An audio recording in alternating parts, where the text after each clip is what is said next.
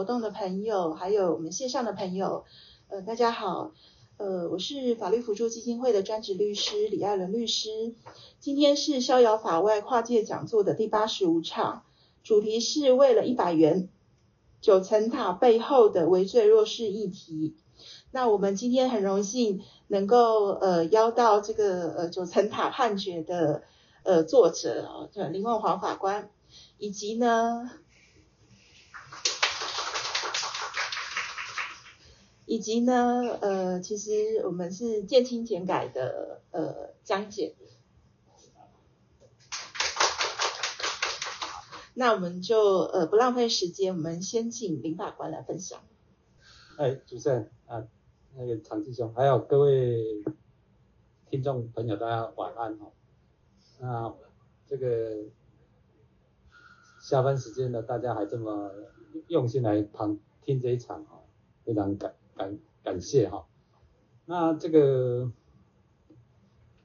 就是我写了一个在七月吧哈，七月写了一个简易判决啊，那后来主办单位就说要找我来谈这个议题，那本来是定在九月，那我我特别跟他们说，可以的话延到十月。那延到十月的主要原因就是说，我希望这个案子应该判决确定之后，基于法官伦理再来讲，这个可能会比较适合啊。大概，所以我大概先各位提说，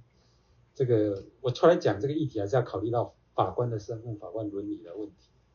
那刚好上个礼拜这个盖章盖出去了，确定送执行了啊。那今天谈这个议题啊，我个人啊，我个人会想要谈的，第一个当然就是这个个案啊。等一下，我先跟各位谈这个个案的一些一些状况。那第二个，我想要可能会跟哦，会想可能会用一些我们实务上的一些统计数据资料去了解，说我们目前检察体系在处理这种违罪案子是大概是什么样一个状况。第三个部分可能会去想要去谈，那这个制度上有没有可能，如果譬如说德国，它制度上有没有什么样的一个变革？那最后一个部分有时间就谈啊，这也不是我擅长了，大概就在讲贫穷犯罪哈，因为上个月，诶，民间司改会他们就办了一场啊，同一个主持人啊，就是在讲那个贫穷犯罪的的的问题，那我大概今天可能是，我当然会分阶段，就是看谈的状况，再来试图把我想要讲的提提出来哈。那我其实一直常我，因为我从事刑事审判将近二十年了，那在实实务上看过很多这种违罪的案子，我我一直会有这种感觉说，哎，如果检察官善用他的裁量权，是不是对对这个社会大众会更好？好，那二零一七年哈，司改国是会议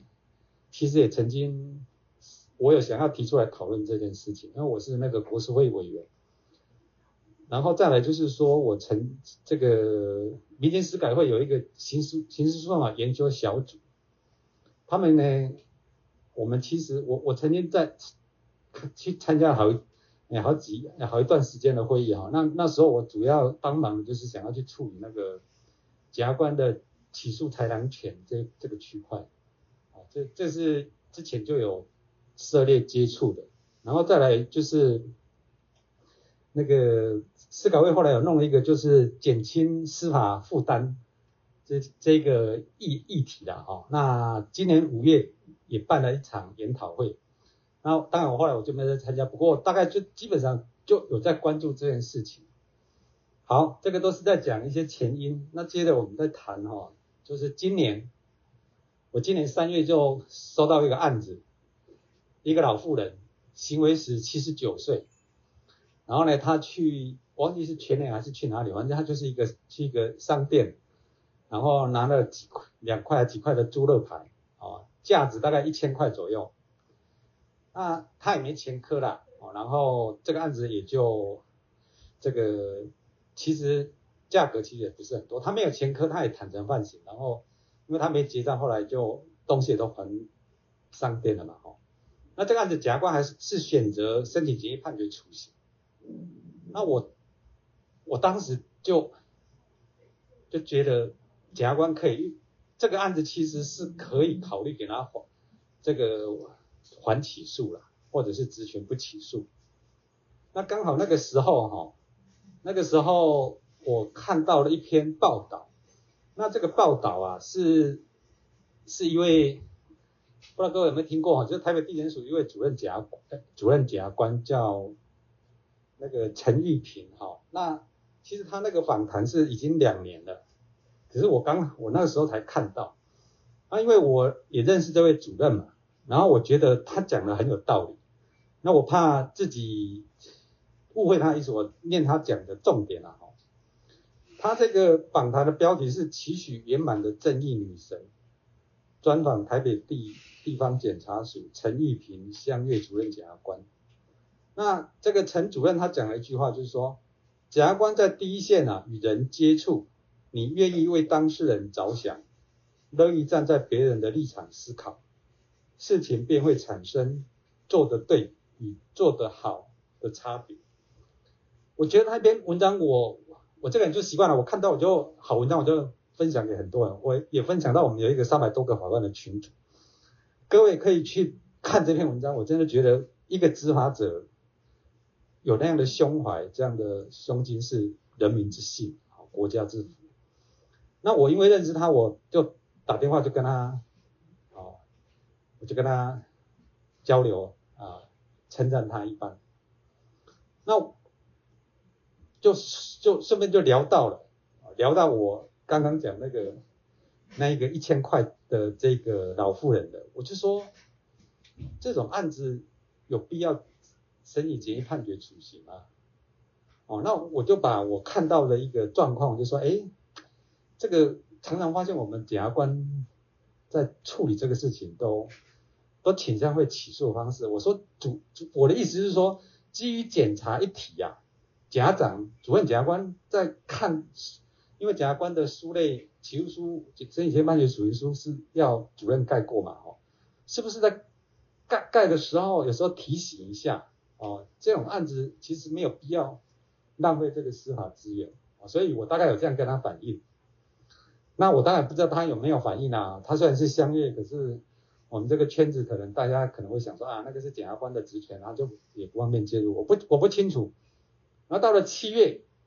我又说到这一件啊，就是我们今天要讲的这个这个被告是一个八十岁的老人家，满八十岁了，然后他呢就是清晨五点多去运动的时候，看到人家就是路过了，看到人家人家那个他一楼哦，那位告诉我他们家就是种了很多植物了哦，我看照片是这样，然后呢他看到一盆九层塔，然后他就把它拿回家了。那应该是有监视器，所以那个那个啊是有监视器的，所以那个那个屋主啊就当天就报案了，然后报案警察就调监视器，然后就后来就查到就是这位被告啊，哈，那这位被告当时这个检察官就有有这个排调解，检察官就先排了一个调解程序哦，那这个调解程序呢，这个被告有来。然后那个告诉人没有到，哦，那所以就没办法调解嘛，哦，我刚忘记讲了，就是这个被告那盆九层塔被发现之后，他就当然就还了啦，就还屋主的，哦，那他、啊、因为调解不到，所以这个是由检察事务官开庭，啊、哦，另外开一个庭，那开那个开庭那一天早上，这个检察官先打电话问这个告诉人。我问他说，你会不会来啊？哦，啊这个告诉人说他不会来，然后他说他觉得这个被告没有诚意，所以呢他请检察官依法处理。哦，那个通那个那个什么公布电话记录是这么记载的。那为什么他会觉得被告没有诚意？不知道。调解没有到的其实是告诉了。哦，那那天问完对吧？那天检察官开庭，那被告因为他是八八十岁了，他重听。他就由他太太担任辅佐人，然后就一直表达歉意啊，他知道错了。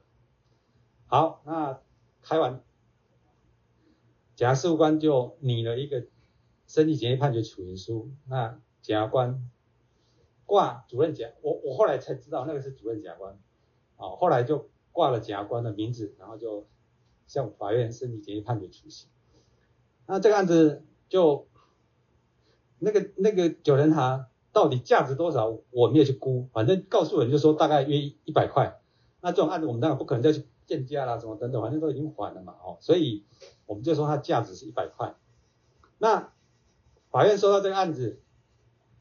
这就是今年我是收到第二次了嘛，哦，就我看起来上一次那个一千多块，可能还很难说他那个啊，毕竟超过一千了，那这件只有一百块。我就我就想哦，是不是应该写一些东西？所以这个案子后来我就给他判了免刑，判了免刑之外哦，然后呢写了一段哦，我们可能称为那叫做判决的旁论附记，就提到检察官要善用裁量权哦。那后来这个反正媒体也就报道了，那后来报道我有，当然我我这个就有。有有一个法院的院长说，哎，说是，哎，我们都叫学长了啊，学长你太勇敢了啊。他说你讲出我们很多人想讲的话。那我是不知道这有什么好勇敢的，那就是反正就是我我也我觉得法官该依照你的法律决心，你该怎么做，该怎么写作，该怎么做就怎么做啊。那后来有一位检察官退下去的当律师说啊，你干嘛这样子写这些啊？你这样已经得罪那个检察官。那、我是没有想过这个问题了。我觉得，就像后来这个案子判了之后，反正法律人有一些脸脸书就会讨论这个问题。我记得有一个，我不知道那位检察官是谁了，我我不会去查这种东西。他就在我一个同事的脸书上跟他两个在辩论这件事情，说啊，那个为什么检察官？当然他很多的抱怨啊，就是说，反正制度上啊，这个等一下我们可以请那个那个江江检察官来再来分享啊。那不过。他有提到一件事情呢，就是说，好像意思就是说，这是，这是他们的职权，他的家务事，为什么法官要去写这些？他们比较不能理谅解是这件事。那有人会去从法官的，就是说法官是为了减轻工作负担来谈这件事情。那可是我自始至终不是从这个角度看的，我是真的，我因为我现在是一个法院，我是一个合议庭的审判长，我常会跟我们的。同事啊，我们的伙伴说吼，这些人都是我们的国人同胞啦，非有必要不要让他们有前科，这是我作为一个刑庭法官的一个比较一个基本的认知。那减轻工作负担，这个应该不是自始不是在我考量这个事情的一个做这个决定的一个一个一个考量范围。好，那这个我大概就先把这个案子我的我的想法大概先讲到这里。那等下有。比较多，再来回应讨论，谢谢。好，谢谢林法官哈。呃，接下来请江姐分享之前啊，我想先讲一下哈，因为刚刚好像开场，呃，好像没有讲什么话。其实今天呢，呃，今天本来主办单位一开始想邀呃林法官，那主要是因为这个九层塔的判决嘛，那。但是呢，因为林法官是在判决里面写了一个旁论，然后那我们知道说，其实呃，但是司法圈里面的人就知道说，法官呃在判决里面不太写旁论的状况比较少一点这样子。那我在 FB 上面也有看到刚刚呃呃林法官呃提到了一些争论啊，所以那时候就建议说，建议主办单位说，诶，是不是我们也可以。来邀呃检察体系的检察官哈来做一个回应的哈，那所以后来主办单位就邀了呃江检，那所以呢一开始呢其实是本来是要林法官还有江姐，但是呢又怕说两位的火花会太过激烈哈，呃好，所以呢才安排了一个主持人这样。那刚刚呃林法官有提到一些就是检察。体系如何对应这些违罪的呃这样的情况？那这部分接下来我们就请江姐来分享。啊，谢谢林法官，谢谢呃这个主持人。呃，在分享我的看法之前，我要先说明一件事情，就是每次在主讲一场演讲的时候，我一定要先做一个这个呃公开说明书。好，就是说我们全国一两千位检察官，那我今天没有被任何检察官授权来哈，所以呃，我今天是以我个人来的一个基层检察官的角度，然后来分享这件事情，因为我觉得呃，包括林法官在内，有很多人其实对我们检察体系到底如何看待呃这么微罪的一个情况，那是怎么处理的哈？是到底是从什么想法去去处理它啊？有很高度的兴趣。那当然，林法官在判决里面也指教我们检方很多哈。那其实我觉得，其实就是。呃，法官的法官的看法，我们都可以做一定程度的参考，但是我们也把实际上检方所面临到困境跟实际上的一些问题也呈现给大家知道。好，那就说我们其实我觉得，我觉得任何的批评，任何的指教，其实都是为了国家司法体系越走越好。啊，没有没有什么立场不立场的问题啊，大家都是为了司法工作，都是为了人民工作啊，所以其实并没有我我我并不会觉得说我今天还是要跟林法官吵架的时候啊，那个然后侵犯我们检方的职权，其实职权算什么东西？职权是为人民存在的啊，是吧？啊，所以我常常常跟我的学生也跟我自己告诫啊，我们在法庭上我们坐那么上面，然后我们对下面的当事人啊，之所以。要呃有有一定的权威度，有一定的这个强强制力，那不是让你拿来耍的，那是为了执行你的职务，为了让这个司法正义能够能够彻底的走下去，然后才给你这样的一点点，借你这样一点点的权利。所以我非常不能认同哈，有些我们的同僚或者是呃有些法官哈，就是检察官、法官、检察都一样，就是或警察哈，就是执法单位啊，然后再拿着这些东西在外面，就是呃就是滥用他的职权这样子哈，我觉得那是国家借你的啊，那不是你的东西。那好，把它讲回来，就是说，对于这种违罪的一个问题，其实长期来也是我们检方一个非常大的困扰。为什么？因为你觉得一百块的那个九层塔价值很少，我也觉得它价值很少。可是试问，我们可以当着被害人面前说，你那个才一百块钱的，你到底要计较什么？我立刻就会被送评鉴，对吧？就没有同理心。是不是那个那个九层塔可能对他来讲是一个人生中非常重要的事情？那说那你那么你对你人生中非非常重要，那为什么把它放门口？我让行光合作用不行吗？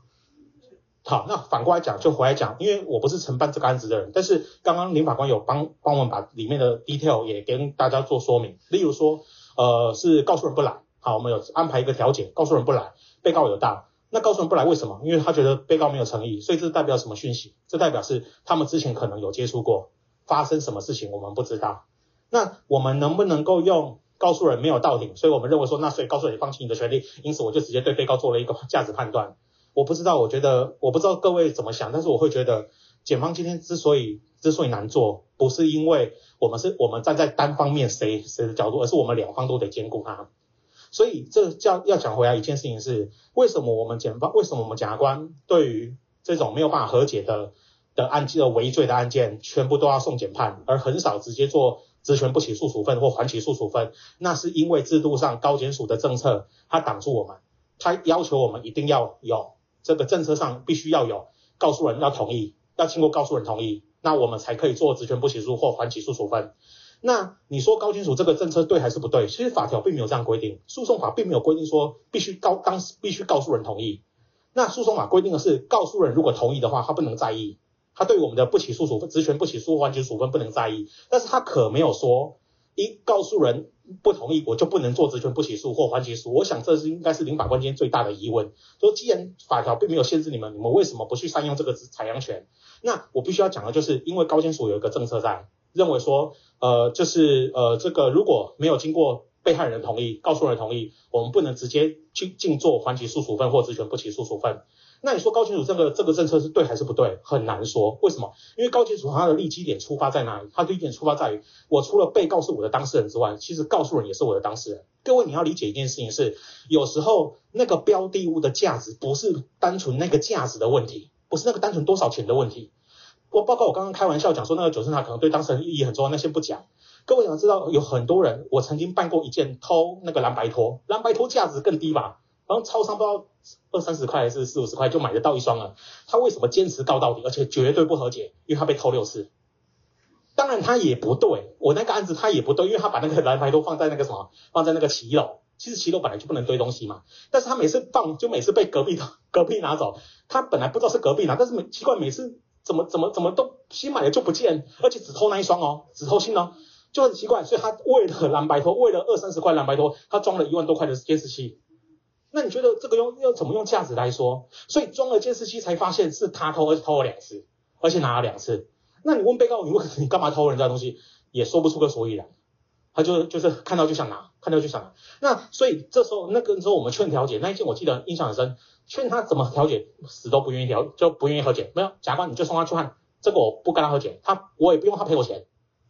我就是要给他一个教训什么？你看，那我问你，这个我们可以用，因为蓝白拖价值很少，所以因此我就不顾当告诉人的感受，不顾被害人的感觉，我就直接把他职权不起诉处分或缓起诉处分吗？我我不知道，各位这是一个价值判断的问题。我必须要在这边强调，是检察官要顾及的，不是不只是被告的权益，检察官也要保护的是告诉人的一个一个一个他的宪法上所赋予他的权利，尤其是什么，很多事情不是个别价看客观看得到的价值，有时候是恶性的问题。好，有有些人会对我们检察官为什么老是针对那个拾荒老婆婆？有吗？就是那个呃，走过去就把你家门口的电那个什么电器什么，或者是把你家的纸箱门口就拿走这样。那你你跟他计那个纸箱更没有更更没有价值吧？你跟他计较什么？有吗？我们我们本署还曾经因为因因为呃呃不知道不是本署好像不知道哪个地检署曾经因为这个还闹上新闻啊，说那个就是当事人啊，就是就喊冤说啊这样子我八十几岁了啊，然后我只不过拿了他一个纸箱什么的，然后你也把我送去判判简简易判决处刑。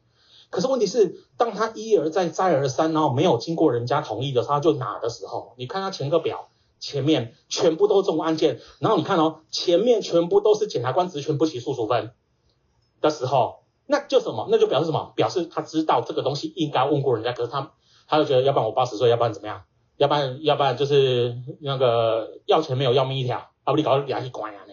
啊，这有时候不是价值的问题，有时候是一个人潜在恶性的问题。我我请问各位。是你不经过人家同意拿了，人家放在住放在门口，准备要呃就是要做什么再利用的东西比较可恶，还是因为你为了你你肚子饿，然后实在饿到受不了，去偷了一个呃这个面超商面包，是哪一个比较哪一个比较可恶？没有钱，然后实在受不了，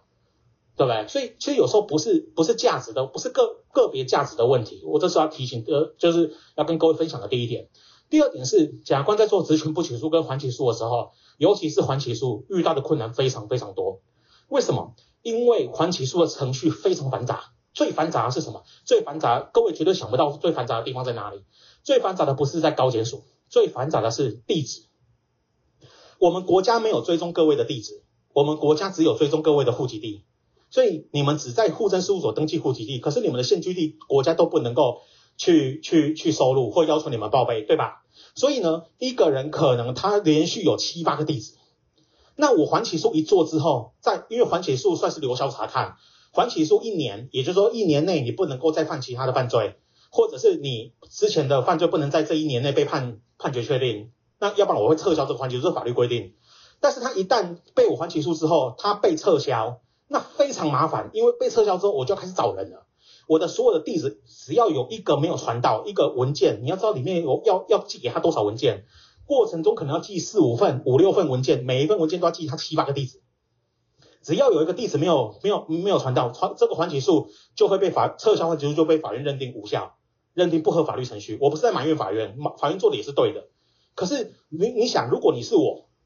这个缓起诉将来可能被撤销，或而且撤销之后很麻烦。然后要怎就是要要要重新传很多地址，如果传不到，我这我这撤销等于无效的情况下，他又不用他又没有不用去缴公益金，就因为要如果缓起诉处分，可能要说他缴个两万块一万块公益金，他又不用缴钱，然后这个案子又不能撤销掉，就让他这样子放手了，我还不如怎样？我还不如直接送他去检判，让他能够确定被判，就确定被判，然后在法院那边缴缴这个易科罚金，好，会有是会有这个情况，所以其实假官并不是。假官并不是认为 就呃就很冷血说啊，那一百块你也在跟他计较，而是我们实际上遇到很多很多问题来再回来。刚刚这个林法官所讲的有关于这个调解一百一百一百元的这个调解，各位你想，他不过标的物就是一百元，虽然对不起我这样讲对那个告诉人不好意思，但是标的物真的就是一百元，就是好了，就他讲的一百元实在是很没有值得计较。可是我们检方在我们案量这么庞大的情况下，我们还是安排了一次调解。那安排了一次调解，告诉人很生气，他不愿意来。这时候你觉得我该怎么办？哦，你自己不来的，不管你了，我就直接出那个职权不起诉被告吗？那你觉得在那边告诉人心里要怎么要怎么想？是不是？然后再来是，那我是不是要安排第二次调解？各位你要知道，各位我跟各位报告，我上个礼我上个月刚调任台北地检署，我调任的第一个月我就分了一百件，我就分了一百件，而且还不加上我接手前手的一两百件，加起来我大概三百件，我身上有三百件在赚，三百件，而且我这个月如果不结，我下个月又一百件又进来，就会跟我身材一样等比例的变胖变大，是不是？你要了解的是，我们一直不断要求甲官、法官要维护正义，要追求，要要要伸张正义。可是很少人去关注我们能够维护正义、伸张正义的成本跟我们的量能能够有多大？你觉得在我一一个人要扛两三百件的情况下，我要一直为了这个一百元的案子不断的找他来调解吗？然后不断的跟他沟修复式司法跟他沟通啊，这个一百元你不要这么计较啦。然后刚才跟他聊吗？然后他拜托他来吗？打电话拜打打电话拜托他来吗？我要我这个案子我要花多少时间？各位，这不是花不花时间的问题，为什么？因为本来我的工作，各位付各位纳税付薪水给我，花时间是应该的。但是你要知道，我花那么多时间在这个案子上面，我就会花很少的时间，我就没有什么时间去对付真正重大而且非常严重的案件，会被压缩。这是一个资源配置的问题，各位一定要理解。就是对看待检察官、法官的不，我们不是在喊工作负担的问题，工作负担其实没什么，没讲难听点，我们领那么高薪，工作负担负担重合理呀、是不是？要不然你一不爽不要做。但是问题是，现在不是我们工作负担大不大的问题，而在于什么？资源配置。你们觉得我们要检察官每个月领这么高的薪水，要花多少时间去处理这样的一个案件？还是既然你你我已经排调解你不来，那我们让法院去去处理？在相对案量的案量的差别，我们每个月收一百件，法院没有没有收这么多，法院是不是可以花一点时间帮他们去做一个心理上面的修复？而且由法官来做也非常适合。好，我们是基于这样的一个基基于这样的一个考虑，最后一件事情，最后一件事情，我对于缓起诉处分跟职权不起诉处分，我都我的条件很简单，我都要求被告一定要认罪，我一定要求被告要认罪。如果被告不认罪，我不会给他职权不起诉或缓起诉处分，这个我要公开说。为什么？当然不是每个学长姐都跟我一样，但是我我我一定会坚持这件事情。为什么？因为在台湾就不承认检察官是法官啊。那你不承认我是法官，你不承认我是侦查中法官，你认为我只是两诉讼两造的一方，那你觉得被告在不认罪的情况下，我怎么可以对你说啊？好了，你虽然不认罪，但是我认定就是你了，所以我就啊我，但是我原谅你，你觉得这像什么样子？你明明就没有偷，这个盆栽不是你偷的，好，你不要再说了，就是你了。但是这样，我因为价值太少，所以我原谅你，我不跟你计较。你觉得对被告来讲，这样合理吗？我不知道各位还是觉得啊没关系啊，反正这样没没没差。可是对很多被告他很在乎，因为你不能说我偷的，不是我偷的，不是钱的问题，是不是这样？所以有些坚持他必他必须放在我们的价值判断里面，这就不是单纯看一百块两百块的的事情，因为要处理的事情跟要思考的点非常多非常复杂。好，先讲到这里，谢谢。嗯，果然如我预期的，开始有火花。呃，想先请林法官稍微回应一下，就是这也是呃，至少我在呃职业律师的时候也是常碰到的问题，就是在告诉人不同意啊，哈，或是调解调解没有办法成的时候，其实在呃不管是直处或缓处都很难，都很都很难成立了。好，那甚至是到其实。即便是起诉了以后到院方，那如果说是呃有没有这个调解有没有成立，其实也是对后面的判刑多多少少感觉上似乎也有一些影响。那不知道这部分的话，林法官有什么回应呢？这个我我也认识很多检察官嘛，每一个。认识我，哎，我认识的检察官，我跟他传刚刚讲这个判决给他看，他都会跟我说，这个案子如果是我，我也不会还起诉或者是不起诉。那我我其实不太清楚说为什么，就是说这个我我同意刚刚讲检察官讲的那些都是制度上制度上或者是现实面可能的问题，像像琳达检察官啊，他就跟我说，他知道。因为他跟江检察官是渐亲检改要好的成员，他就跟我说，我们长治兄其实对高检署那个他是很不认同。那每一个我认识的检察官都跟我说他会职权不起诉，或者是缓起诉。那为什么我会收到这个案子？就是说，他基本上，刚刚我们常志兄也同也承认了哈，各位可能不知道哈，法官跟检察官都是适用法官法，我们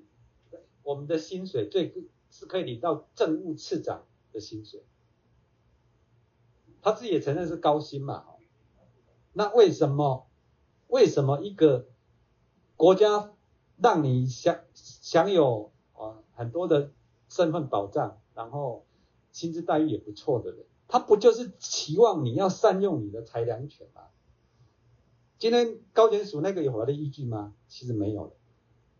我也可以不用写那一段话。坦白讲，我也不是随便一个案子就来写嘛。我三月我会我不敢那一件没八十岁我没写啊，一千多块我没写。为什么这件会写？因为真的很低，很很价格很低嘛。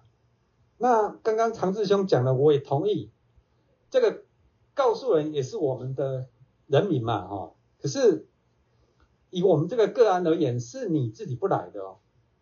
不是告，不是被告没有诚意哦，被告都有有来调解，有有有参有来出出庭，那个至少来地检署两次嘛，那你告诉人随便一个状子或者随便告了，然后后来都不理，然后我们就要充分尊重你的权利，事实上哈。这个我们的台湾的检察权是要整个制度去变革了，那比较可惜就是司改国是会没有好好讨论。我我其实要讲的就是说，像像那个这种案子在美国，他因为他们检察长是是民选的嘛，讲了一点，他就就民意负责啊，这种案子根本连连处理都不会处理的，也不会给你一个什么不起诉处分书，还起诉处分，根本就是不理你嘛。因为这个国家制制度的运作有效运作，它本来就要考虑诉讼成本的问题啊。那以日本而言，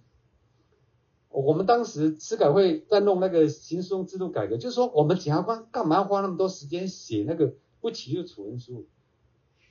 其实日本就勾一勾，就就给他的，就就跟你就跟你说这件啊、怎么怎样，我们就不起诉了。那台湾检察官真的很辛苦，我我也承认他们很辛苦。那他们做一大堆事情，请试问一下啦哦，起诉一个人到法院被判刑是比较严重的事情，还是说你的这一个一百块的权利没有获得伸张，哪一个是比较严重？当然是你起诉了一个人，不管你是用起诉书还是申请简易判决处分书，让他到了法院有一个前科有一个烙印是比较严重的一件事情嘛。所以这个。本来就是要一个慎重的使用你的，不管我等下会再谈哈，高检署或者是最高检是不是应该有统一的追诉标准的问题？至少你你个别检察官还是享有那个裁量权。哦，那那今天回来谈哈，我我就先把第三个部分要先谈的先讲好了。我我为了他来这个哈，我法官不能随便讲啊，我就去查了一下，哎，哦，德国。这种窃盗这种窃盗案件呢，基本上，我我看我还是念一下好了，不要不要自己，哎，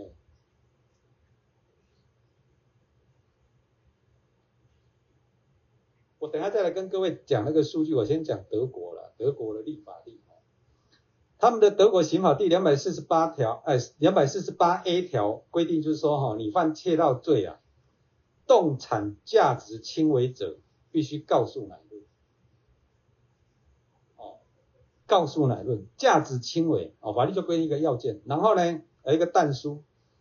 但侦查机关因为特殊公共利益而需移职权开始侦查者，不在此限。也就是说，例外的情况下，如果有特殊的公共利益，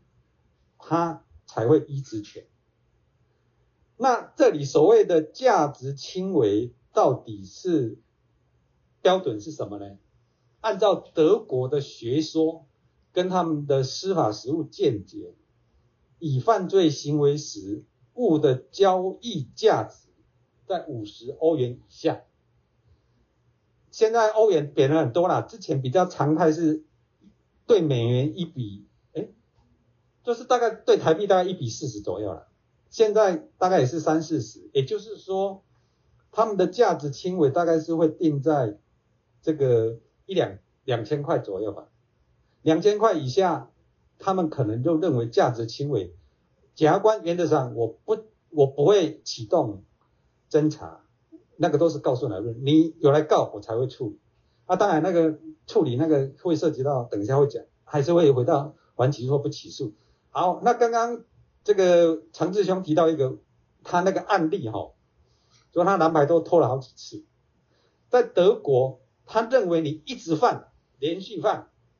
就必须就是有追溯的公共利益。哦啊，如果像我们那种只有从来没有前科就偷第一次偷人家的那个这个这个这个这个九层塔，那就是违就是符合那个价值轻微，你有来告我才会处理。哦，那我们台湾现在各位应该都常常看到类似的新闻嘛，就是我们。我们这时候有很多的案子，就是说，后来告诉人可能一开始很气愤啊，哦，譬如说，哦，像我这个案子判了，有很多人在脸书有些有一些不同的看法，就说啊，我的雨伞每次放在便利商店就被偷了，哦，等等的。我相信大家都是会有这种感觉，哦，都会不满。可是有一些事情，像有一些东西被偷了之后，他知道那个被害人，不，那个他知道那个被告是家境清寒啊，他有很多的原，其实很多人愿意原谅的。可是我们目前的制度上是不行的，因为它是非告诉乃论，所以我会建议至少你在立法例上，我觉得德国这样的立法其实是可以考虑采行的。我们也不是说完全不追诉哦，就是说像那个蓝白都拖人家好几次，那个时候即便他很轻，还是会被追诉。再来，现行法律没有规、没有修法的情况下，我觉得最高检。最高检察署哈，检察总长最近常常会想要去统一追诉标准。我们现在不是选举期间吗？那很多年前，到底是多少年前我不知道啊。不过那好像听说是法务部了。他来说你那个啊选举嘛，那个议员总总难免会送一点啊小扇子啊，弄你送你一个这个这个这个什么啊啊，这样也都要说你构成贿选嘛。他们就定了一个标准说。好像是说三十块，那最近那个总那个法务部长说啊，那个没有一一定的，不过至少他有一个标准说哦，那个可能多少以下我们就不处理。那我觉得我们的刑法刑诉啊没有修的之前，总总长或者是高检署检察长其实应该考虑我们定一个类似这样一个追诉标准吧。那我们不要说像那个欧元两千块了，你至少说譬如说。三百、三百、五百，这请请问一下，我开一个庭，我我时薪就好几百块了，我写一个判决，或者我检察官开一个庭，你就浪费多少国家资源？为为什么我一定要去这个一定要去追诉呢？我觉得，其实台湾的民众是越来越理性的啦，这个这个是就是一个权衡呐，哦，就是说。你你追诉犯罪总是要考虑到成本效益的问题嘛？那何况是说，像我我刚刚讲这种案子，你他也没有完全没有任何前科哦。我刚刚讲了两个案子，今天判了两个案子，完全没有任何前科，也都坦诚犯行的。他不是说啊那个矢口狡辩，不是，他都坦诚犯行。可是告诉人可不原谅他，或者是制度上让检察官也不能说就就不去追诉。那我觉得。真的啦，就是说国家让你全国一千多个检察官，每一个人领薪水都不低，那是不是应该一个人会被尊敬？大概不是说因为我都完全照法律规定办事，而是说在那个法律的框架之内，你还是可以去善用你的裁量权，然后去追求个案正义。我我坦白讲，我就是真的觉得这件这个这这件真的是，我真的不知道他追诉的。意义是何在了？哦，这是我大概先先做这样的回应了，好不好？哎，等下还有其他再讲。呃，谢谢林法官啊。那我想呃再来问一下讲解，就是刚刚林法官有提到，如果说我们把像类似这种违罪的呃案件，在一定的金额以下改成告诉乃论的话，那你觉得这样可不可行啊？这是第一个。那第二个的话，呃，我其实我本身也蛮好奇的啦，就是当个别的检察官跟检察长他的呃追诉的追诉政策嘛，哈，或是说那个标准。不一样的时候，那个别检察官要做什么样的反应，或是如果我非常的坚持啊，我自己的独立的判断的时候，那会有什么样的情况？谢谢。要回应林法官的点蛮多的，但是告诉呃这个主持人都是主持人呃，既然从这边开始破题，我就先从告诉乃论这件事情来回应。各位，请你一定要特别注意，刚刚林法官所讲的案两个案件都是告诉人坚持不放手，那什么意思？意思是这这一条罪如果把它改成某某个金额以下的告诉乃论，再也解决不了林法官所讲的这两个案件，因为这两个案件本来就有告诉人在追诉。所以他不，我我不认为他改成告诉乃论会是一个好的方法，而且而且，请各位一定要理解，告诉乃论有一个非常大的致命伤，是它很容易成为被告拿来威胁的工具。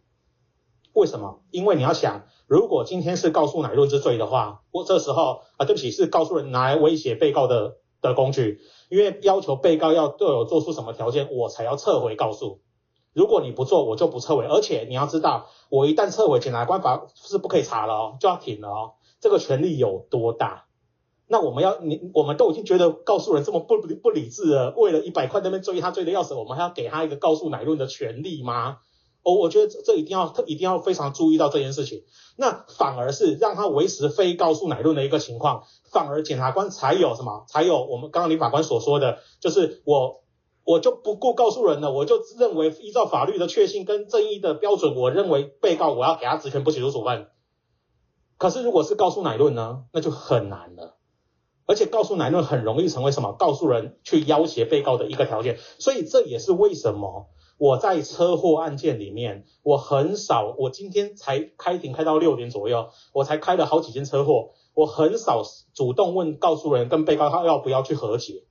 因为我很担心，我如果一旦问他们要不要去和解，马上告诉人就会把他是就是被告就会因此在和解的的条件上面就会再多加一个检察官的压力，好像我你不去和解，我就要起诉你了这样。啊，所以这个是告诉乃论这件事情一定要非常慎重的去理解它，它是有两面刃的。再来一件事情是，如果我们用五像欧欧洲的五十欧或者是一个一个金额的标准作为告诉乃论的这个划分的话，如果这个事情可以这么简单的处理的话，司国司司改国是会应该早就形成结论，早早就决议了。没有讨论到，没有讨论到，为什么它很难？因为我请问你，那我们现在现场投票，你觉得要多少钱才才可以告诉乃论？五千块？不要一千块？三千块？是喊价吗？没有办法，这个标准很难定，这定出来会让大家吵翻。在台湾的社会，德德国我不知道，各位一定要注意台湾跟德国两个社会的的民情，而且跟政论节目的多寡的那个数量。所以你要理解一件事情是，如果我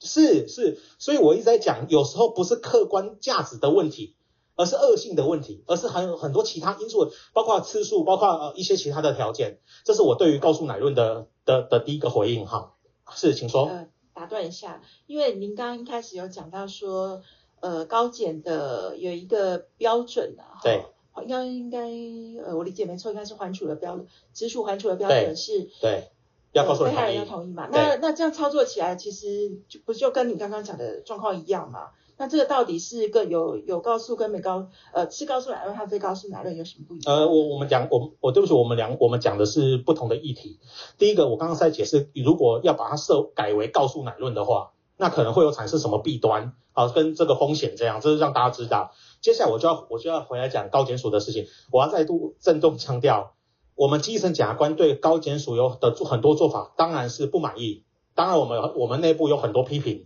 但是我必须强调的是，高检署做了这个标准，就是要求要告诉人要同意这个标准，它其实并不是无的放矢，它是其来有自的。我的意思是，这我也顺便回应检察长跟检察官判追诉标准不一样的时候是怎么看待。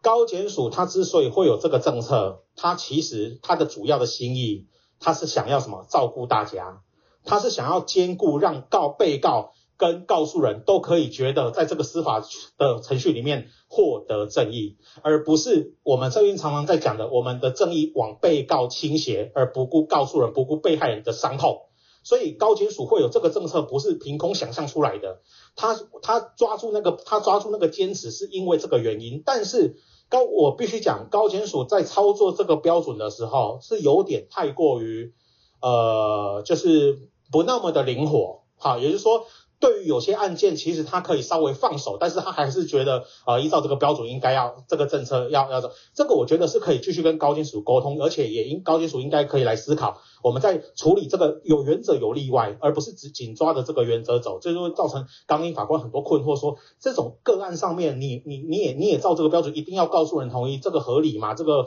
合正义吗？哈，会有这个问题存在，所以李法官刚刚讲的部分我也同意。但是反过来说，我要说从高检署的思路，我要回来讲我们地检署的检察长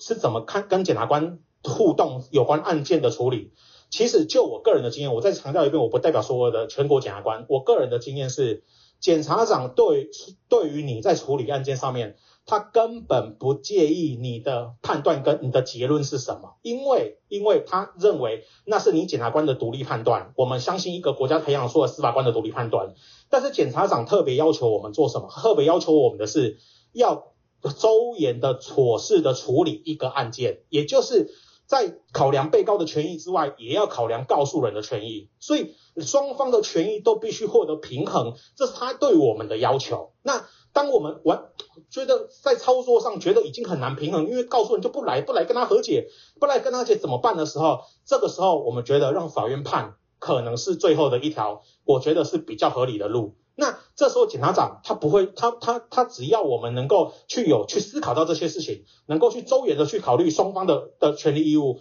这样子他就他就可以，他不会去坚持。就就我的经验，我的经验，我几乎很少很少被，不要说检察长。甚至连主任检察官也很少干涉我的决定。我的决定说，哎，我这个是要起诉不起诉？我比较常遇到的是，我们主任检察官说，你这样的你这样的起诉，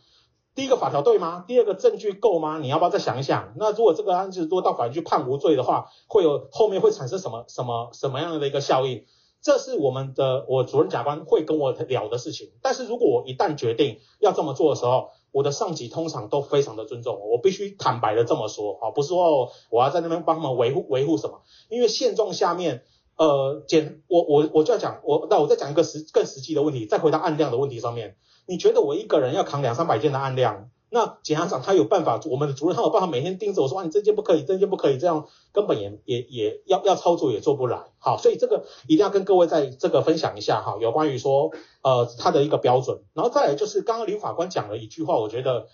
呃这个我个人会有一点不同的想法哈，就林法官会觉得很纳闷，就是说那这样子难道告诉人他就是丢个状子来，然后他随便他也不来？啊，告诉人不来，我叫你来调解，你又不来，那你不来，你自己放弃你的权利啦。为什么要把这个怪罪在被告身上？各位，你要想啊，你要想这样，如果我们这样想的话，就很容易被外界说我们没有同理心。各位，我是被害人哎、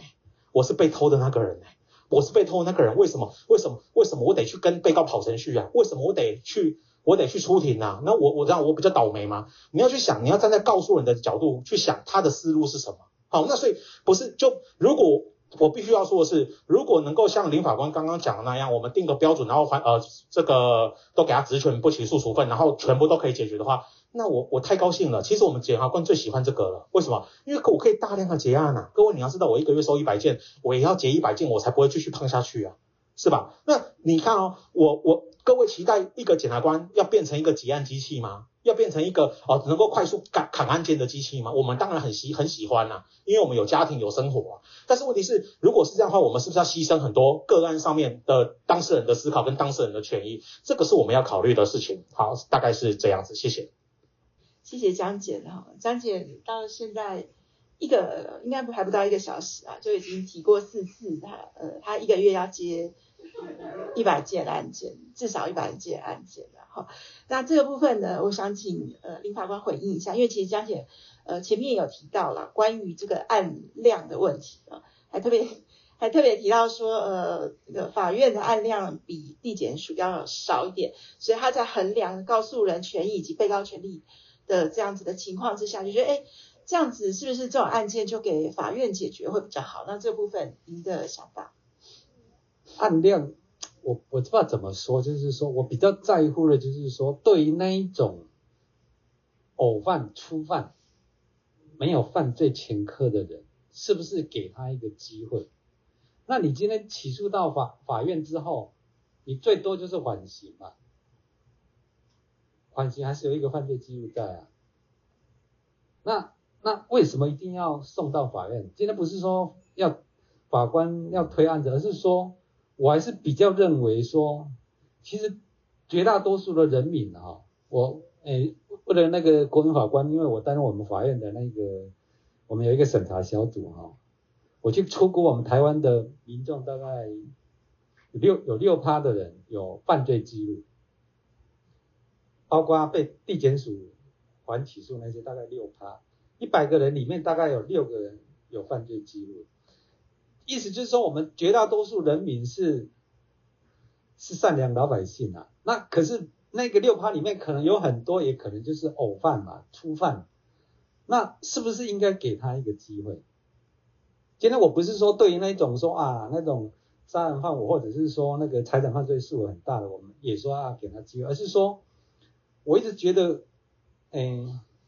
那个以前那个那个什么苍廪实，反正就知荣辱，大概类似这个概念啊，就是说，其实很多人他是。犯了错，他其实是会很忏悔的。可是，如果他有这样表达这样一个诚意，我们不能因只因为告诉人不想来，然后我们就说啊，一定要把他身体简易判决，然后让法院来判。这是我一个很基本的一个想法。那再来就是说，刚刚提到那个告诉乃论这件事情，其实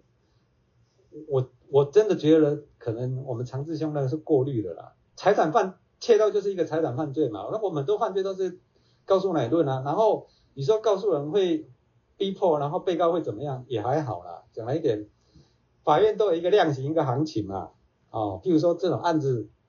哦，譬如说，哎，超商偷了什么东西，可能就是罚金三千块，拘役多少钱，他稍微去问一下就知道。那告诉人如果提了一个不合理的金额，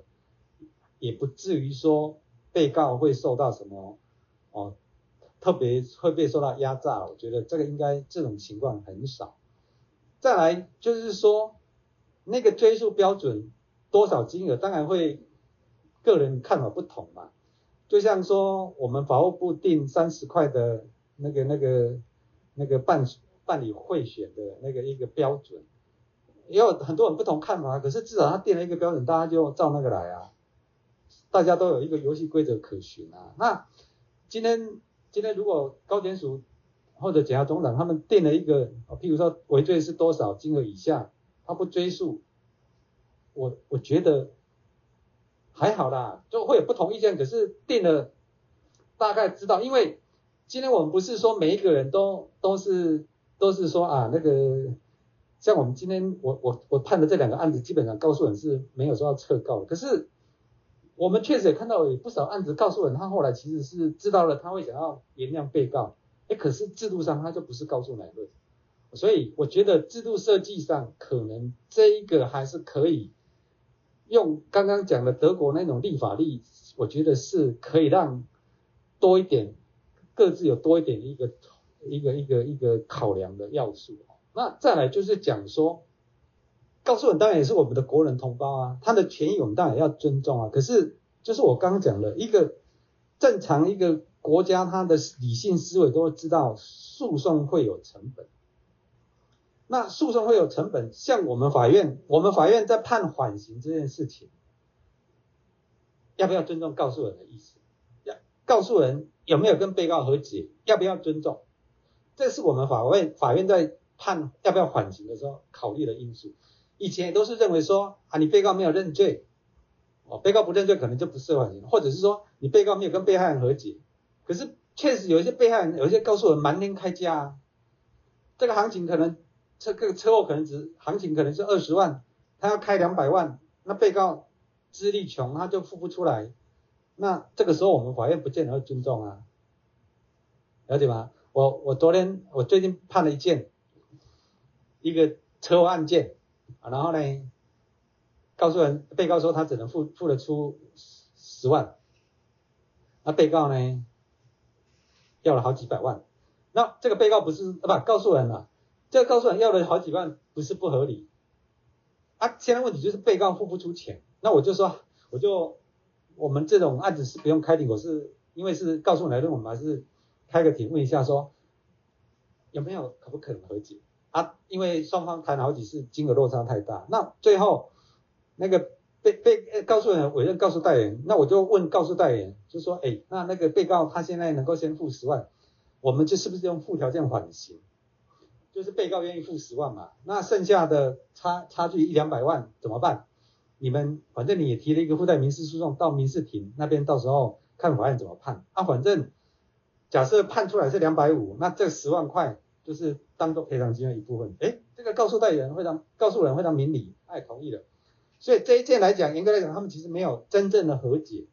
可是我们还是给他附条件缓刑啊。所以我的例，我这里要讲的就是说。告诉人的意见我们要尊重，可是不代表完全照他的意思。像我们没有讲的啦，没有这个已经是题外话了。就是说，我们法官哦，常常对检察官哦，只要告诉人请求上诉，然后就一律上诉。其实我们的法官非常不能认同，因为很多告诉人哦，其实各位要了解啦，审判实务上常会发现这种状况，就是说，被害人会变成加害人。这个是一定比例会有这种状况。那我还是回到我刚讲的那个状况，就是说，国家让你法官、检察官哦，我们检察官一直强调他是司法官属性，就是说，让你是不受舆论、不受什么的左右影响，你是独立判断的，那你就要依照你的良心跟法律确认去从事判断。你觉得这样是最有利的，你就是做出那个决定。那以这件啊，我不认为审理前一半决处刑是是对的。那我再来讲一件事情，就是说。我真的要讲说，我们二零一七年司改国是会哈，其实因为为了讨论检察官属性，后来对抗很激烈，很多事情都没有讨论，是很可惜的。当时我主张，这也不是我们台湾独创，就是日本哈有一种制度，就叫微罪处分权，就说啊，你检察官，全国检察官才一千多人嘛，那全国警察好几万人，检察官是重要的司法资源，应该是去处理一些相对重要的事情。像这个一百块的事情，检察官不用再介入。在日本，警察有一种叫做微罪处分权。啊，像这一件切到一百块的，如果警察拥有违罪处分权，警察那边把两双方找来讲好了，他就可以做出违罪。然后检察官当然不能说完全放放任检放任警察去胡搞乱搞嘛。这个检察官作为国家公约代表，他还是负负有控制的这样一个的权限。他怎么控制？就是说，你你这个你这个分局，或者是你这个这个警察局，你你每个月还是怎样，你就呈报，你会要把你这些违罪处分的案子呈报，由检察官来做事后的控制。这样其实可以当检察官减轻很多工作啊。检察官应该。要去做一些重大事情的决定，要做精致的侦查，不要把一个中研把不要把一个中研院的院长，把很多的一些政经人物，哎，政经名人，一些一些社会贤达，然后动不动就给他起诉，最后都判无罪，然后好像也也也无所谓这样子。我们发动发动哈侦查，我们要去追溯一个人，那个定罪率要尽可能拉高了。检察官应该把重点放在那一些哦，需要比较发挥他的一些一些财力，他的那个智力啊，他他他他的智慧的这种白领犯罪案子。那很多的白这种违罪案子，其实我当年在司改国是会，我们的这主张这个都应该是要赋予警察违罪处分权。哦，那如果有配套的制度的变革，我们的台湾的。这个检察官不用这么累，这个是我还没有讲我的数据，我等下我等下下一轮我再来讲，我们比较一下台湾、日本、德国人家的这个数据，就可以知道说，我们台湾的检察官在做这件事情上，其实是可以再精进一点，好不好？我就先回应到这里，谢谢。谢谢林法官啊，呃，今天讨论的呃整个这个脉络。呃，感让我感觉好像又回到二零一七年斯凯国是会议的时候。那呃，接下来我想要请呃江检呃先回应一下这个刚刚林法官讲到的这个违罪处分权的部分，这第一个部分。那第二个部分，其实我有一点好奇啦，因为刚刚大家的讨论到，呃，讨论里面其实似乎并没有讨论到这个呃行为人啊，被告他本身的背景啊，因为我本身是在法律辅助基金会工作，那其实有的时候会接触到这些行为人，会发现说，哎，他们会这样不停的来偷东西。啊，是有一些，也许是贫穷犯罪哈，或者是有一些身心障碍的状况。那这部分的话，也想请呃江检就呃您在实务服务的经验来做一些分享。顺着这个主持人要要求我回应的脉络，先先回答有关于警方微罪处理权的部分啊。微罪处理权其实对我们检方来说是一个。呃，非常好的一个制度啊，为什么？只要能够讲讲难听一点，只要能够不要让我们做处理，都很好，这样是吧？好，但是再讲一遍，就是说，检我们检察官、法官看的角度，啊，不是以个人减轻个人工作负担为目标，好，而是说这个司法资源要到底要怎么配置的问题，合不合理的问题。为什么我国不太适用？为什么我们检方会稍微反对违罪处理给警方的违罪处理权？那是因为，那是因为。我在台湾有一个，我不知道日本是不是这样，但是在台湾有一个非常大家能够理解的现象，警方在处理个案上面很容易受到地方的议员或立法委员或民意代表的各种各式各样的关心啊的了解啊的这个参与，那所以他会他这个警，其实说真的，你你去民意调查一下，看警方自己愿不愿意有这个微罪处理权。我自己我自己做一个不科学的民调，在我的警方，因为我也带过很多警察学生，呃，很多警方的学生是不愿意有这个违罪处理权的，因为他们要做出决定，就像他们开罚单一样，做出决定。那他们做出决定的时候，接下来会有很多人说，那我们回去再讲啊，啊，就是说，呃，这刚你这样子，你不知道谁是不是？啊，会有这个问题存在。那当然，制度设计上面会有一个呃控制法，也就是。警方处理完之后，由检方来复核。呃，刚刚林法官有稍微提到，我不知道司改国是会是不是有朝这个方向去设计，还是还也没有，就是大家讨论。对，就我知道有一个设计是，那警方微罪处理权，但是所处理的结果必须要由检方来做一个确认，来复核。那我请问各位，那这样子检方是要怎么样确认跟复核？那是不是要重新又要把每个案子又要看过一遍？那所以这会变成什么？这会变成效率上面会变得非常的低，而且一件事情可能两两做做两种程序。所以我个人并没有觉得这个制度在还没有讨论很呃深思熟虑，而且考虑台湾社会背景的情况下，贸然的推出，我个人觉得还是可以再我们可以再继续研究啊。这是第一个。第二个是我一定要回应刚刚林法官所讲的几个重点，好，就是说。各位，我不知道各位刚刚有没有从林法官所述的有关于这个车祸的案件啊，或者是他的其他相关案件，可以清楚理解告诉乃论的严重的问题了吗？各位不知道有没有听出来？来，我来分享一个我的小故事啊。啊，有我我曾经办过一件那个著作权法的案件，著作权法最多的是什么案件？就是在现在目前实务上最多的案件是很多各位，我不知道各台台下各位也有一可能也有人在做，就是在虾皮在露天 PC 上做一个小资卖家，对吧？你们可能从韩国、从中国大陆进进口一些零食，哈，那三 C 产品进来，然后就放在网络上卖。那这时候跟著作权什么关系？因为你你要放上去，你必须要有个图啊，你必须要有个照片吧？那你自己拍不会好看啊。那而且你也不会自己，你不会想要自己拍吧？你就会怎样？你就会去网络上或他官网上面去抠他的图，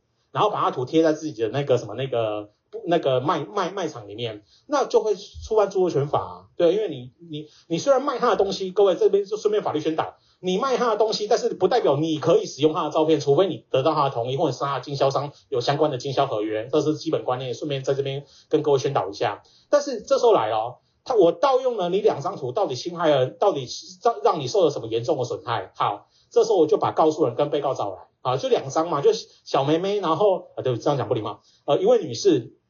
呃，卖就是作为很年轻的女生哈，那也这个就是卖了，就是做那个什么那个那个什么韩国起司球，我不知道各位有没有吃过？好，我记得好像是那个产品。然后呢，就去引用了韩国的那个厂商的照片，就被告了之后，双方找来之后，我就问说，那两张照片嘛，是不是大家是不是谈一谈，说赔赔赔，就是啊，就是很抱歉赔一下。我其实曾经真的试着跟他们做过和调解，我连调解委员都不用送，我当场帮他们做个调解。结果告诉人说，当然我们很欢迎啊，我们愿意告诉代理人来，那个那个律师来了，我们很欢迎，我们随时愿意跟被告和解，没问题。那两张都那两张照片，告诉人这边要多少钱？三十万。两张照片呢？各位虾皮那个照片哦，三十万。各位，如果我这时候胆敢开口说你这事大开口，我就去送评鉴，是不是这样？可是你明你心里面明明觉得不合理，不合理，这样真的不合理，你心里面觉得真的不合理。这时候被告什么反应？来，各位，我一定要跟你讲，被告反应让我至今，我永我应该到退休之前，我都不会忘记那个那个那个那位女士的脸，那那个妹妹的脸，她当场就爆哭啊。一个眼泪掉下来，掉下来，你知道她跟我说什么吗？各位，这句话你一定要听在心里。她跟我说什么？检察官，我是不是不用没有赔三十万，我就会被起诉，我就会被关？他就跟我，他就一直在哭，然后我怎么劝他都没用，他一直哭，一直问我这个问题：我是不是没有三十万我就被关？各位，为什么？这我就要清正面回答林林法官刚刚的问题。林法官刚刚说。其实法院到底会有个公定价？你车祸多少？你那个照片盗图多少？会有公定价？我请问你，大家会知道吗？我现在就点台下的一位一个观众，你现在知道我们一般车祸会判多少多少钱吗？偷一个九层塔会判多少钱吗？你知不知道？你不会知道，为什么？因为资讯不对等啊！因为我们一般大家都很忙，不会有事没事上去统计法院到底一个九层塔多少钱，一个热狗是多少钱啊？骂一句三字经是多少钱？你你不会那么无聊呃不，你不会那么有空的去统计吧，对吧？所以你的资讯不会对等，所以那个小妹妹那个女士，她就一直爆哭，她听到三十万立刻当场爆哭。你知道我心里面有多痛吗？我心里面觉得，你知道我觉得，你知道我我觉得我犯罪了，我我真的觉得我犯罪了。那一当庭那个下午那个庭，简简单的十分钟的庭，我觉得我对一个女生犯罪了。为为什么？因为他怕的不是对方的三十万，他怕的是我啊！我坐在那边，告诉让对让告诉人跟他说没有三十万不和解，那怎么办？然后压是我压在上面啊，他就会觉得如果他今天不赔三十万，他就要被我抓去关呐、啊！天哪！所以你知道从那个时候开始，我真的彻底的改选车一车，因为我以前很喜欢觉得呃当事人和解很好啊，当然。有点私心，我承认，就是说啊，你和解了，我可以赶快结案这样。但是后自从那一个案子之后，我很少很少再劝当事人做和解。当然，如果双方本来就很有意愿，而且双方看起来资历平均，我让他们做做做个和解。可是如果是这种情况下，我会快速的把他申请简易判决处刑。我连和我连我连找告诉人都不找都不找来，我会快速的把被告。请被告来，被告认罪。被被告说啊，这个在警询，因为他警询会认罪嘛。他警询如果有认罪，我来跟他确认警询笔录是不是都实在啦，什么啦，是不是出一次有一次？确认之后，我立刻把他申请简易判决书，而且超快。我用最速件送，为什么？因为我期待法院收到这个案子判了第一个刑度之后，发现什么拘役十天的时候，他就有资，他就不会，他就他被威胁的程度就变少了。因为什么？他会发现哦，原来法院这样判十天呐、啊。所以他就不会再为了三十万爆哭啊！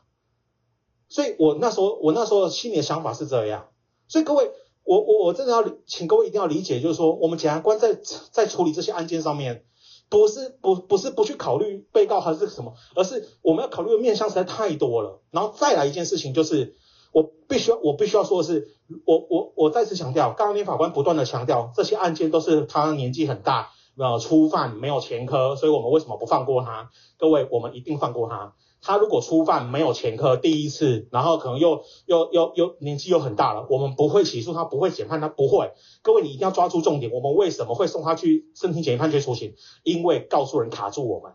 告诉人不同意。那我问你，被甲官要在乎被告的心情，要兼顾被告的权益，甲官要不要在乎告诉人，兼顾告诉人的权益？这很难。这非常的困难，所以我们最后决定，那是不是让法院直接判？法法院做一个直接公正的裁决，说好，那这个案子到底应该怎么处理，就让法院来做决定。所以我们的思路是来自于这里。好，谢谢。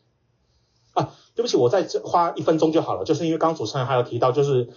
有关于被告本身的弱势，啊，他本身是如果是呃背景上面有呃，例如说智能上面或是这个呃心智上面的欠缺，这个其实对我们来说也老实讲非常棘手。因为光为什么？因为智能上面的欠缺，心智上面欠缺，对我们在确定事实上面非常非常困难。我光是问他说，你到底那些钢五底下他可以让他脚踏车不？他就开始跟你讲胡天胡地讲一堆，可是他完全就是你跟他不对品呐、好，所以光是这个，其实我们在处理上也非常的也非常的辛苦，都还不要讲到说我们到底要怎么对待这个弱势的被告，而是光要确认事实。我们检察官的责任是侦查确认事实，光是这件事情就非常的辛苦，好，就非常辛苦。我先讲到这边，我让林法官做回应，我们等下再来补充，谢谢。好，呃，好接下来就要请林法官回应啊，因为刚刚林法官其实有讲到说，呃，被害人变成加害人这个部分啊，其实刚刚林法官讲的时候，我就想追问啊，那。那刚刚呃，张姐也分享了一个那个著作权的案例嘛，那不知道说林法官这边有什么想要回应的？我还蛮乐在这份审判工作，就是国家给我们终身制保障，然后又有审判独立的保障哦，我们会比检察官可能自由一点啦，哦，但自由一点不是说违法滥权，而是说。法律给我们很大的裁量权限，包括刚刚讲的，我们在要不要给予缓刑，我们不会全然受不，当然要考虑被害人或者是告诉人的想法，可是他有一些真的就是他会瞒天会狮子大开口，像刚刚这个长治兄讲那个那个三十万，那各位听了应该都会觉得不合理，像这个我们根本不会理他，哦，那。这个我要谈的就是说，哈，就是我们就是刚刚那个主持人提到，就是说贫穷犯罪这件事情，哈，以我从事刑事审判这么多年的经验，我会觉得说，哈，有不少比例的被告他可能精神方面会有问题。那窃盗案件呢，贫穷犯罪是一种。哦，那当然我，我我我今年判的这两件都不是品种犯罪，可是有一些真的是有品种犯罪的问题，那有一些真的就是他精神方面的问题。那这个我们每次像我如果看那个前科表很多哈，然后他常常在偷，那那种案子我就会特别注意说，哎，这个被告是不是精神方面有问题？那真的有一些被告他就固定哦，他每次就去。超商他就是偷什么线材或者什么灯笼，就是说他他好像就是没有办法控制。那通常呢，大部分的医院是不会鉴鉴定不会有什么的。可是有一家医院，他还真的跟你就说他有偷窃癖。哦，那他既然鉴定，我们就尊重嘛哈。那这个时候我们在量刑或者是那个就会做一个参考。那这一类的犯罪，其实。就会连接到说，我我我先我先讲一些数据来各位给各位听哈，就说我们处理这一类的案子，其实真的啦，一个一个执法者哈，他考虑的面向要很多啦，不是只有考虑到被告的或者是告诉人的权益，他他是整个附带联动的。我讲一个实际的状况好了，按照法务部的统计数据哈，去年啊。一百一十年哈，地方检察署执行有罪确定裁判的人数哈，总共十三万九千多人。啊，各位猜第一名是什么？我们那个犯罪形态会随着这个社会的发展有不同的有变迁啊。目前第一名的是公共危险啊，它占了二十七点九。第二名呢就是窃盗，十五趴。毒品是第四名，那以以十三万，然后乘以十五趴，各位就可以了解嘛，一两万人。那当然这些案子可能很多，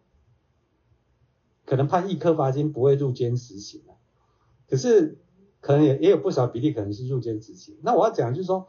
因为我们没有去统计啦，哦，我没有去统计，可是我看那个那个我们主持人上个月主持的那一个。好像依照司改会的数据是说，二零二零年被告为弱势的窃盗案件有一百七十三件，其中有二十一件被判决免刑。这是我我引用他们那个一个媒那个他们上个月那个研讨会，然后一个媒体的报道，我不知道实际数是多少。那这个表示说，有一定比例的贫穷犯罪，或者是或者是所谓的这些可能身心方面的问题的一些犯罪。那这一类的被告是不是一定要起诉到法院这边？这个就是值得思量的。那我再来讲哈，我要跟各位以下引用这些数据要跟各位提，就是说，这个是可能是台湾的司法哦，它可能基于不同的目的啊，它统计出来的数据是不太一样的。那不过我我就讲好了啦哈，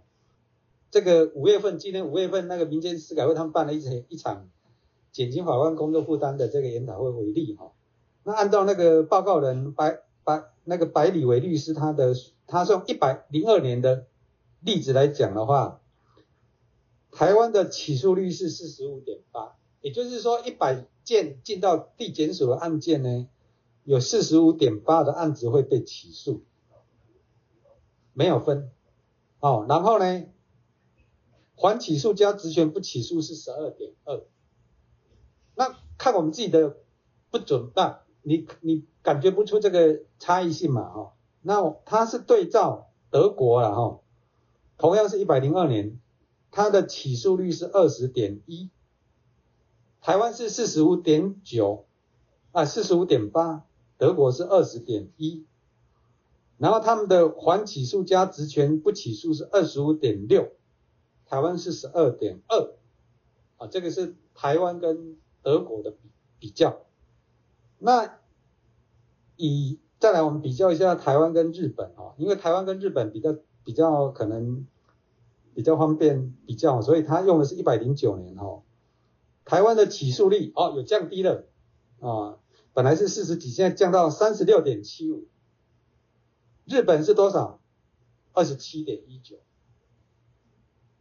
那不起诉的呢？啊，这个我们台湾职权不起诉加缓起诉是四十六点四六。那这个。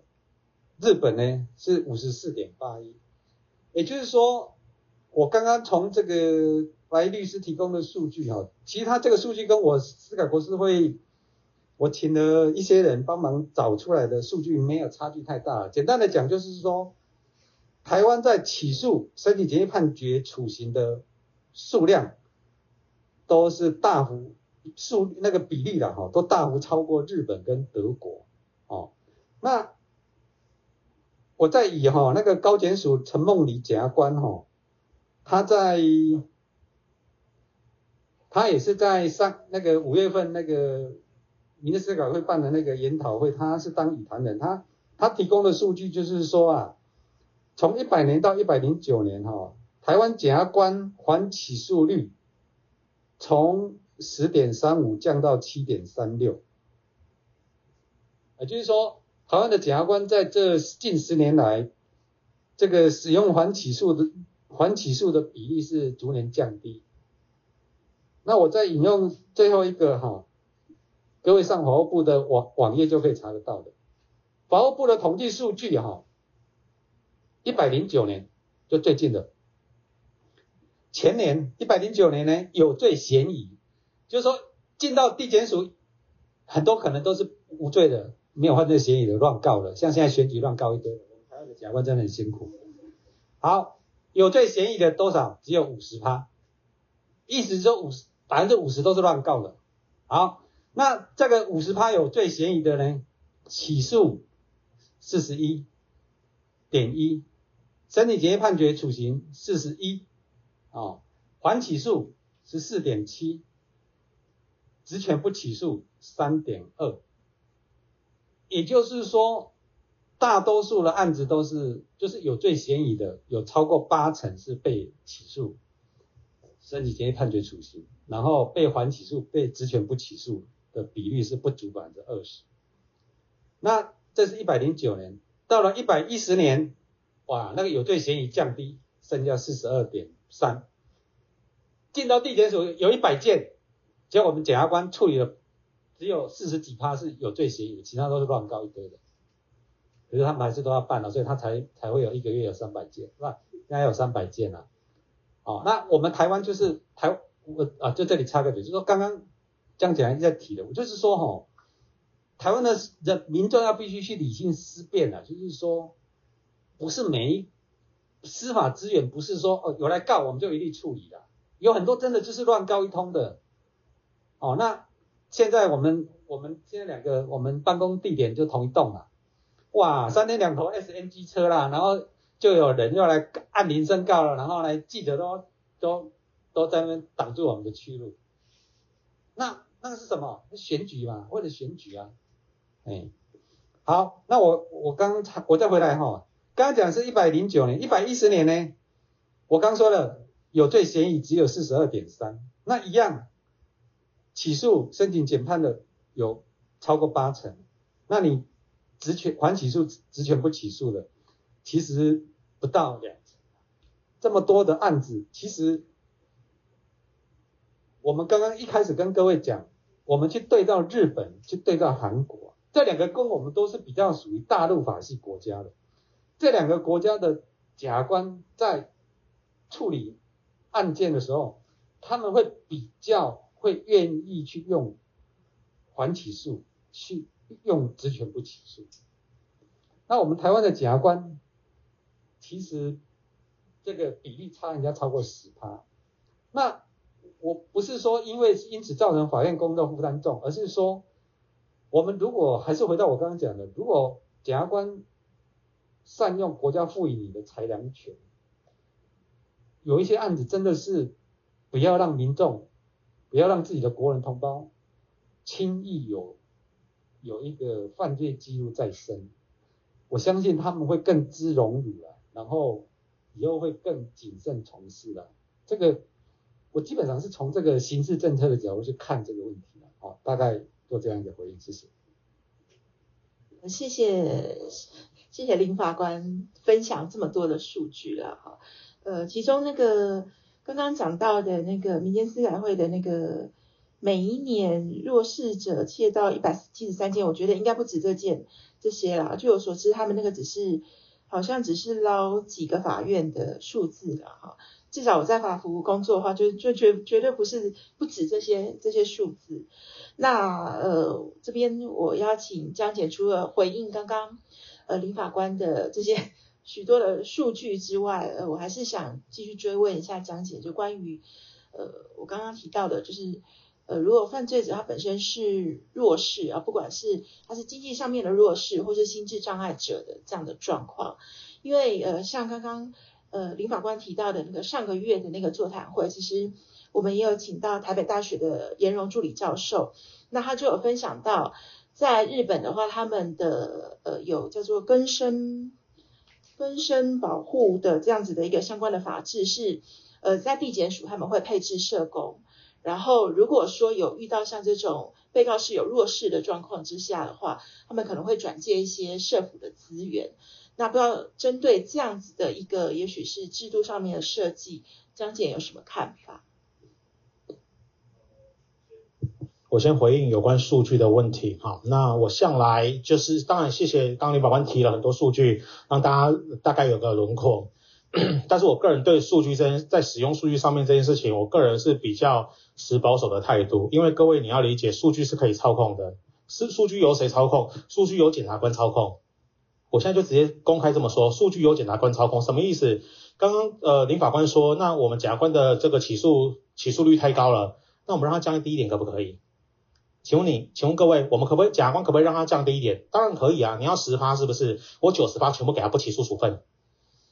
不就好了吗？来，我讲我讲个更尖锐的一个题议题，帮助诈欺的事情。帮助诈欺从司改会到监察院都一直不断的针对甲官啊，法院不讲了啊，就针对甲官，你们为什么一直起一直这个这个去这个起诉这些被骗的被骗账户的人？各位，我们是不，我们今天没有的主题不是帮助他，就我们不要讨论里面的细节。我就只问各位一个问题：你觉得检察官是全部一律不起诉比较好，还是像现在这样子，就是去挑，就是去去查去挑，然后认为这个真的有在卖账户的，把他起诉这样子？你觉得哪一个比较好？还是一律都不起诉？如果各位你要知道这差别，如果我们全部一律不起诉的话，对检察官来讲是非常轻松的事情，因为。你要知道，我要起诉一个帮助诈欺的被告，我要核对他多少事情，我要调取他多少资料，包括他的账户是不是他设设立的，包括钱有没有进来，因为很多被害人钱东嘎西嘎，到底哪一笔钱，然后被被被存到哪个账户去，你要你要不要理清？你不理清，去法院就被判无罪啊。然后要理清，被告的答辩要不要查？被告说我是买虚拟货币，我是去买虚拟货币，我也是被骗的，然后交易记录什么，是不是要去对？可是如果我今天是一开始就决定不起诉呢，我是不是这些都不用做？我一收完就结案，好不好？舒不舒服？五点半准时下班，而且套利稿。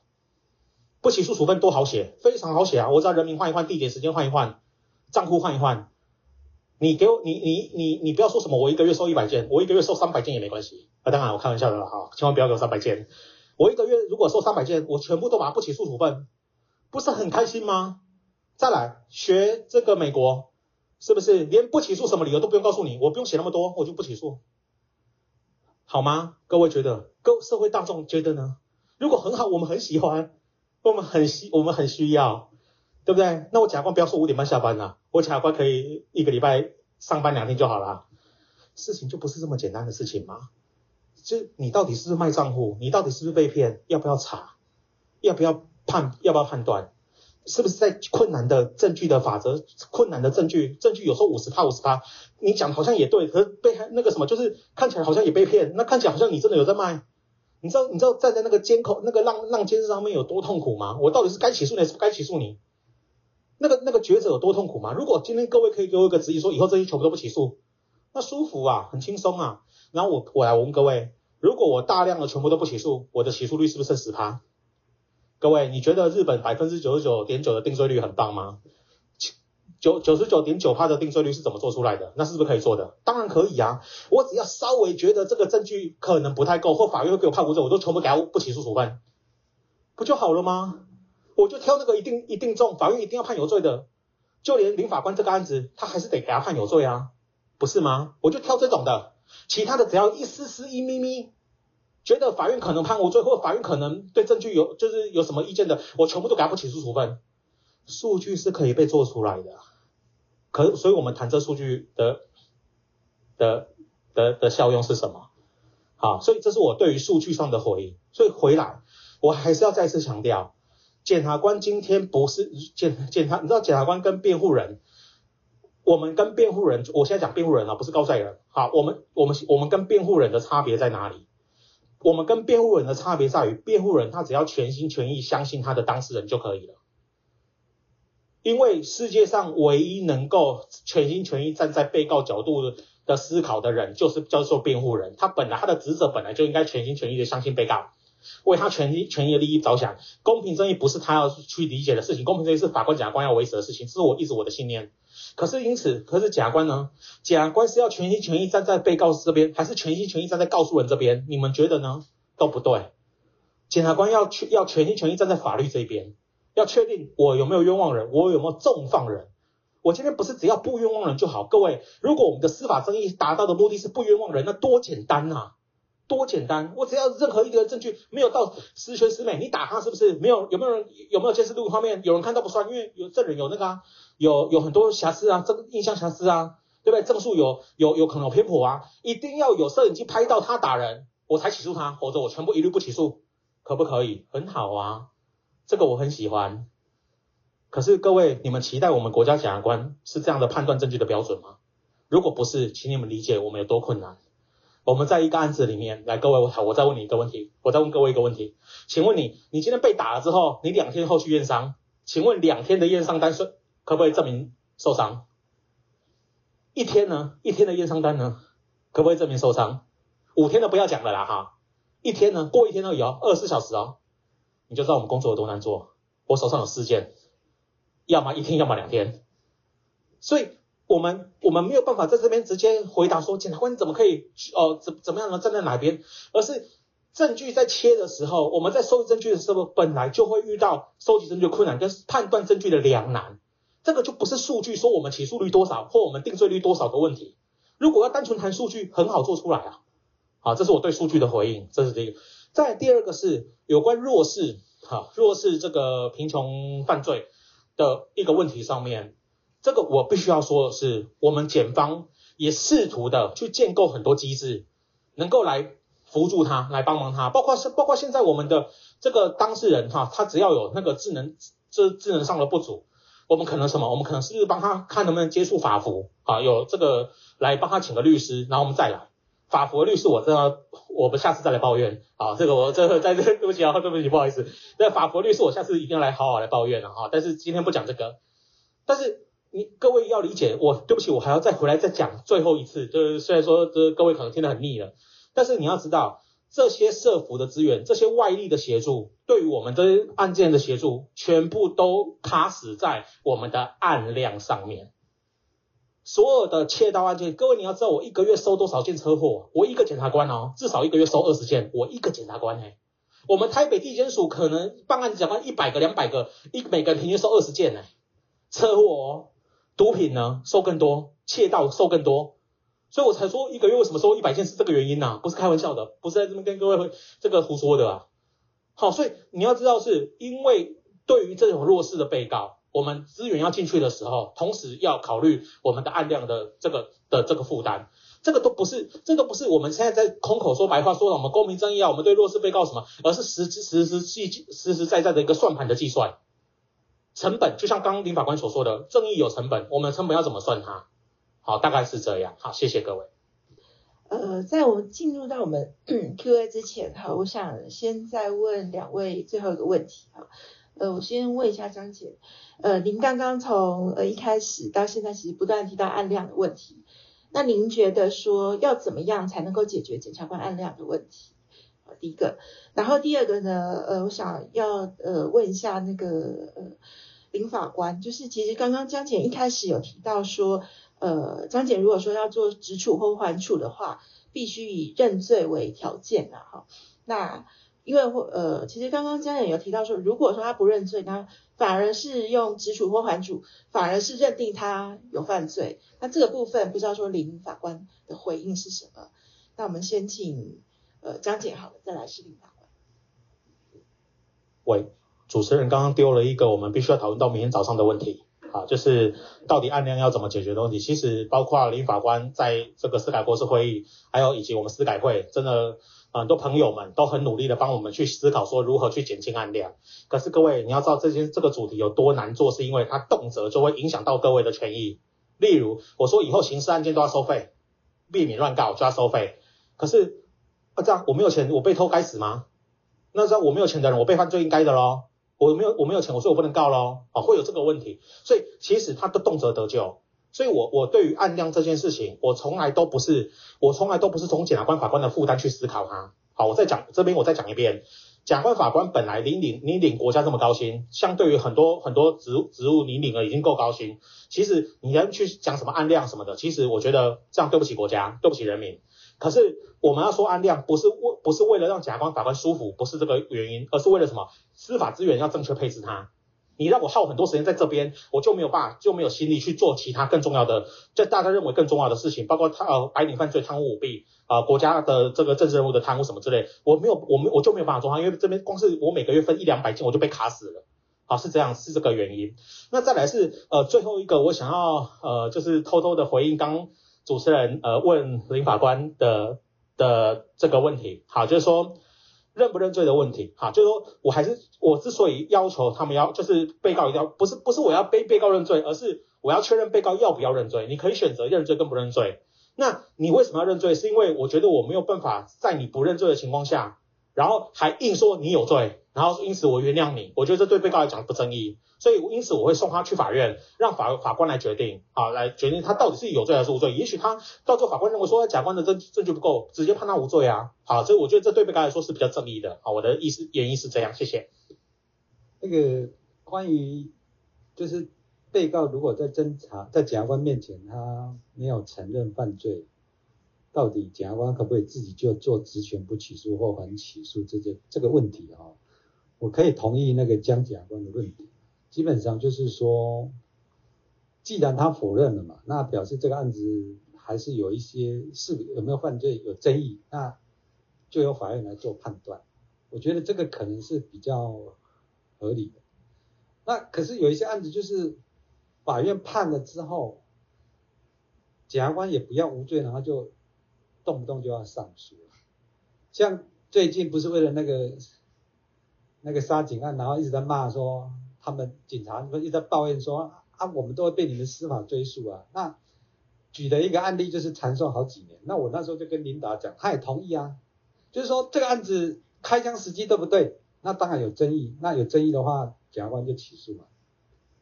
啊，起诉了，法院判无罪了，啊，你又要一直上诉，那。那你你说你检察官是挺警察吗？就说有争议的状况之下，由由司由法院做最后的决断者，这个是对的。可是如果法院做了判断之后，你也不要一直追诉了，就一直上诉，然后上诉到变成说警察他就就说我们司法都都刁难他哈，这个那再来我就是说哈，我我还是真的比较期待说，为什么我一直在讲统一追诉标准？像以前很有名的一个案子啊。一个一个记者啦，叫高年义啊，这个曾经是我的当事人，这个一个很有名的记者，他后来被案子被判刑，他当年好像是在一个新锐都案还是什么案子，然后李李登辉前总统被传去当证人，然后呢，那个当时的主任，当时的检察官啊，在他他要征询那个李，好像询问那个李登辉吧，然后有先好像大概写一个字条。啊，就是可能等一下问什么，写了一个字条，然后呢，因为是应该是史上第一次有前总统去当证人嘛，后来那个案子开完庭，那就是检察官开完庭之后，然后那个这位记者啊是跑北检的，他就进去看，然后就地上捡到那个那张纸条，那后来检察官就给他侦办，办他，我忘记是窃盗还是侵占啊，反正就被他侦办之后。好，那这高员一都否认犯罪啊，最后检察官给他职权不起诉。你说这个标准有一致吗？这个那个被告是否认犯罪的。那后来后来那个那一位记者还有那个联合报很很不很很不认同，因为那个好像是不能在意，是不是？反正就是没有他没有救济的机会，那检察官已经给他认定他有有犯罪嫌疑，有犯罪。没有被害人，对，认为，所以，所以我从这个案子，我会同意说，啊，但我不是因为这个案子，而是说，确实就是说，有一些案子有争议的时候，法院可能是是做最后决定者，那做最后决定者，就检察官起诉由法院来认定。有像这类案，我也不认为哈，我我再要再三澄清，我也不认为日本那种九十九点九的定罪率是好的，它确实会有可能像我们将检察官讲的。检察官为了保让他的定罪率很高，他把一些有犯犯罪嫌疑、高度可能的案子他都不不起诉了，这样真的对被害人、对告诉人保护是不周的。不过我还是要必须讲哦，数据一时可能可以制作，可是长远来看的话，他应该是不会作假的啦。所以我们将检察官刚刚讲的可能是有点过过度诠释了，因为台湾、日本、德国各国它都会有长期，它就是会有一个统计数据嘛，那这些统计数据是。相对是可以这样客观来比较的，所以还是回到我刚刚讲那个结论呢，就是说我们不，我刚刚讲那个前提是说，我们台湾检察官在善用缓起诉跟职权不起诉这个可以再提高了哈。像我们刚刚都在讲哦，那个贫穷犯罪、身身心障碍的这些人起诉，哎，各位要了解哈，这些人符合那个强制辩护是属于强制辩护案件哦。今天你国家起诉了这个人，我们法院就要帮他指派法服，帮他指派一个辩护人。哎，光 光一个法服要给会给多少？哦，看案件，我们法院我们法院的那个指定辩护人大概都要两万多。请问一下，当然这一个不是不是平不是这位被告，我我这件一百块的被告不是那种强制辩护案件，可是有一些确实就是金额很小。然后他又符合强制辩护案，强强制辩护，法院还要帮他指派一个公司辩护人，光付给那个那个律师的钱都远远超过那个被害人的犯罪所得，被害人那个那被告的犯罪所得，这个所以诉讼真的不管是诉讼，诉讼会要考虑成本，这司法正义真的会有成本，真的要考虑到成本的这个。反正这场这场是应该会录录录录影啊，放出去，那也让社会大众去醒思这件事情。哦，真的司法资源是宝贵的啦。啊，要有效运用，而不是说有有任何的犯罪嫌疑，然后就起诉，或者就是就来提告。那其实我也知道很多民众其实他们也，我我觉得他这几年这样一直倡导有进步，很多的被告，很多的告诉人都会来跟你法院说，哎，法官我们这里也不想要浪费司法资源啊，他可能有一些什么什么的考量，他真的要提告。啊，这件事应该值得宣传呐，就是说诉讼。这个成诉，我们不能说诉讼中凶，可是这个到法院打官司，真的不管你当事人有成本，国家也要花成本，整个社会资源要有效配置，有一些事情哦，不是都到法院解决是最好，好不好？我做这样一个回应，谢谢。呃，两位在前面激烈的交锋之后，终于在最后一题那个。呃，直处和缓处啊，这宣不起诉还有缓起诉处分要用要以认罪为前提这部分，